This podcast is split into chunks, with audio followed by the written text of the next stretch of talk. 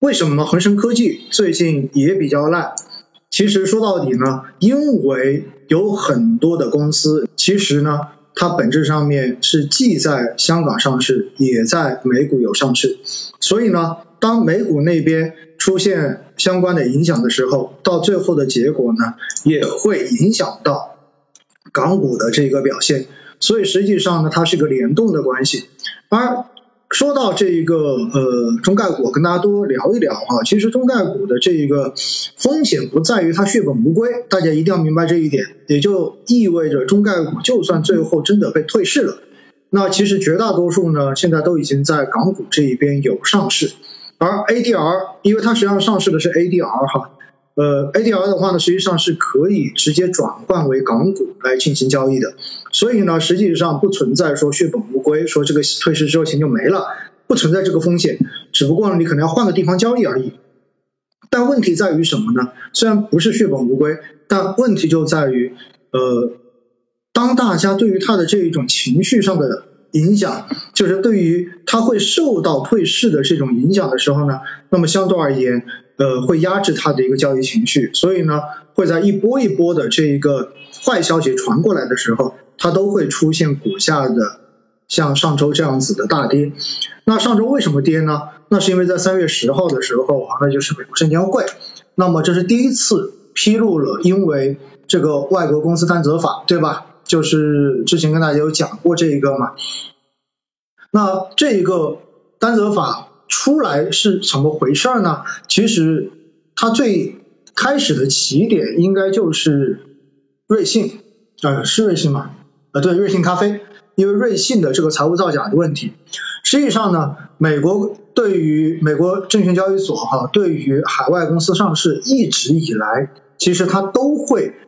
要求审审查你的会计底稿，就是你所有的财务信息，你所有的经营状况，你所有的东西。那么我都应该是可以审查的，但是后来呢，是中国跟美国达成了一个共识，就是对于中国过去美国市场上市的这些公司，可能就不要求完全的进行审核，其实是相当于一个互信的机制。但是呢，我们知道，在过去从一八年开始，特朗普的话呢，针对中国就开始了一系列的打压，中美的关系就变得越来越紧张，然后呢，再叠加刚刚好。瑞信上市，然后形成的这一个财务的造假，然后造成了美国市场上面对于中资、对于中概股的这一种不信任度达到了一个历史的高点。因为大家知道，在之前也不仅是瑞信，之前也发生过，因为当时说那个浑水做空，针对中国的公司已经发动了很多波了，对不对？所以呢，刚好就以此为契机，找了一个借口。然后就重新的话呢，把这一个会计底稿的审核要求要把它落实到实处。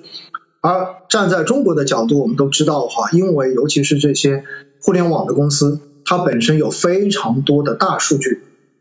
大家想想看看，像当时为什么我们说滴滴上市会引起那么大的问题？因为说到底的话，大家想想看看，全国这么多人用这个软件，然后从哪里打车到哪里，从什么地方、什么样的时段，实际上这些东西呢都会有战略价值的。因此呢，这些东西实际上站在我国的角度是绝对不允许它被外国政府，尤其是美国政府可以去进行一个直接的这样子的获取的。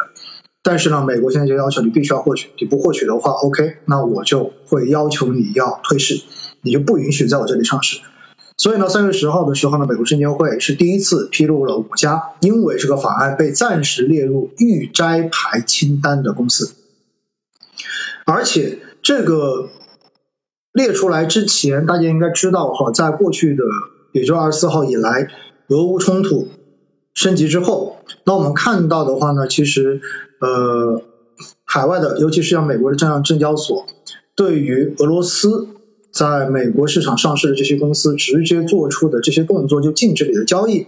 而且呢有传言说就是你必须要卖出，对吧？必须要清仓，不允许买入。那么这样子一系列的动作哈，也引发了全球对于中美以后如果关系日益紧张之后，会不会中概股也会遭遇到这样的待遇？这种担忧也进一步的发酵。所以呢，应该说是几块因素把它叠加起来，又刚好。在三月十号的时候呢，然后呃把这五家直接列入了这个预摘牌的清单，所以就导致了中概股出现了连续的大跌，那进而连累了港股上面相同的上市公司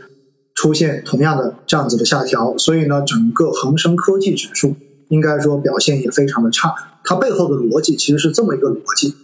那其实，嗯，现在啊，就是这五家公司被列入到这个清单之后呢，嗯，按照它的那个规则，应该是在三月底之前，呃，相关公司呢可以向美国的证监会提供相关的这种证据，说自己其实是不用摘牌的，呃，而且呢，当天晚上，我国的证监会也对这个事情做出了回应，说将持续的跟美方进行沟通。但是呢，基本上和这些没有什么太多的反应，因为大家都知道基本谈不拢的嘛，很难的谈拢啊。嗯，按照这一个法，按照这个法则的就这个规定啊，就是外国公司担责法的这一个法案的规定呢，那么它是这么规定的，也就意味着大家可以稍微的估一下，如果这个问题解决不了，大概会影响到什么时候。那么根据这个法案的规定呢，应该是在二从二零二一年年报开始，如果连续三年没有办法审查到发行就是发行人的这个会计师事务所的话呢，那么这个股票就会被禁止在全美交易所进行交易，而且呢要强制在美国的股市进行退市，那也就意味着从二零二一年大家算一下三年，那就是二零二四年，对吗？所以，相当于二零二一年年报，也就意味着等到二零二四年公布了二零二三年的年报之后，那如果最后还是没有办法审查到，那么这些中概股就全部要退市。因此，中概股按照现在的这一个法案的规定，如果没有出现解决方案的话，那么到最后呢，在二零二三年的年底，很有可能将会是情绪的一个绝对的低低点，也就意味着大家都预着二零二四年初要退市了。所以呢，现在是二零二二年的三月份，也就意味着实际上这是出台了二零二一年的年报，因此呢，这是第一次在这五家公司出具了年报之后，接着就被列入了这一个预摘牌的清单。同样的道理，后续接下来我们会看到越来越多的中概股都会开始公布二零二一年的年报，也就意味着接下来的这一个月时间，大家将会看到中概股很有可能会接二连三的受到同样的这一个消息的刺激。当然，现在已经跌了这么多了，后面可能会慢慢的动化，但是呢，大家就心中要有数，就意味着恒生科技指数，意味着恒生指数本身也会。有相关的这种情绪的影响，大家清楚这一点就 OK 了啊。那其实现在呢，总共就是在呃美国的中概企业呢，现在应该是有二十家是回到了香港市场做了二次上市，或者是呃双重主要的上市。那么这些企业呢，美股的刚才说了 ADR 跟港股之间是可以自由自由转换的，所以呢。呃，这个转换的成本也不是很高哈，所以相对而言呢，就算在美股退市，对它的冲击都会比较的小一点点。而且呢，现在港股很明显的，港交所很明显的降低了对于这一些中概公司回到香港上市的这一种门槛，就是相当于方便他们更快的、更方便的可以回到港股上市。这应该也是整体上面做的一个应对的应急的安排。因此呢。呃，大家其实对于这些中概股会不会血本无归，应该说心里可以放下来，没问题。只不过在二零二三年之前，二零二二零二三年年底之前，很有可能会不断的受到这样负面消息的影响。因此的话呢，我为什么一直强调说对于中概我保持一个比较谨慎的态度？不是因为说这些公司现在真的很差，虽然很多的这些公司。尤其像互联网平台公司，它真的是需要去寻找新的这一种盈利的增长空间，这个是需要的。但是并不意味着这些公司就已经没有投资价值了，因为毕竟有很多人说，对吧？我现在还在用微信，我现在还在用支付宝，我现在还在怎么怎么样，这些都 OK。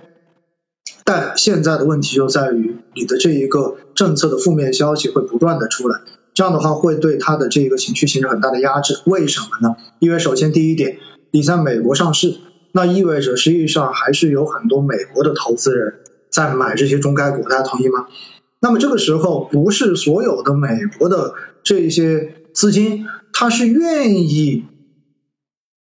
去跟着你，最后的话去买港股的，而且也不是所有的美国的这些散户资金，它是可以去转股的。所以这就意味着，只要你发了这种预摘牌，并且说他们未来会要在美股退市的话，就意味着有很多的美元资产会从中概股中间撤离的。这是一个非常明显的一个反应。所以的话呢，在这个过程中间，美股 ADR 的成交占比更高的这些中概企业的股价将会承受更高的这种压力。而且目前双重上市的企业和高大家两个数字。那么，在恒生指数中间的占比呢，是达到了百分之十点四，在恒生科技指数中间的占比达到了百分之二十二十八点几来着，我记不太清楚了，也就意味着接近呃百分之三十这样的一个水平。所以在这样的情况之下，我告诉大家，短期港股市场，尤其是像恒生科技代表的这些新经济板块，那么一定会受到美国的这一个对中概股的这个监管。趋严的这一个拖累的，这是不容置疑的，一定会。所以在这样的情况之下，近期的港股，尤其大家手中所拿的这些沪港深的基金表现，估计真的会让大家很痛哈，真的会让大家很痛。所以呢，这就是把相关的这个关于中概的事情跟大家稍微的聊一聊，好不好？大家心中有数，知道到底是怎么回事。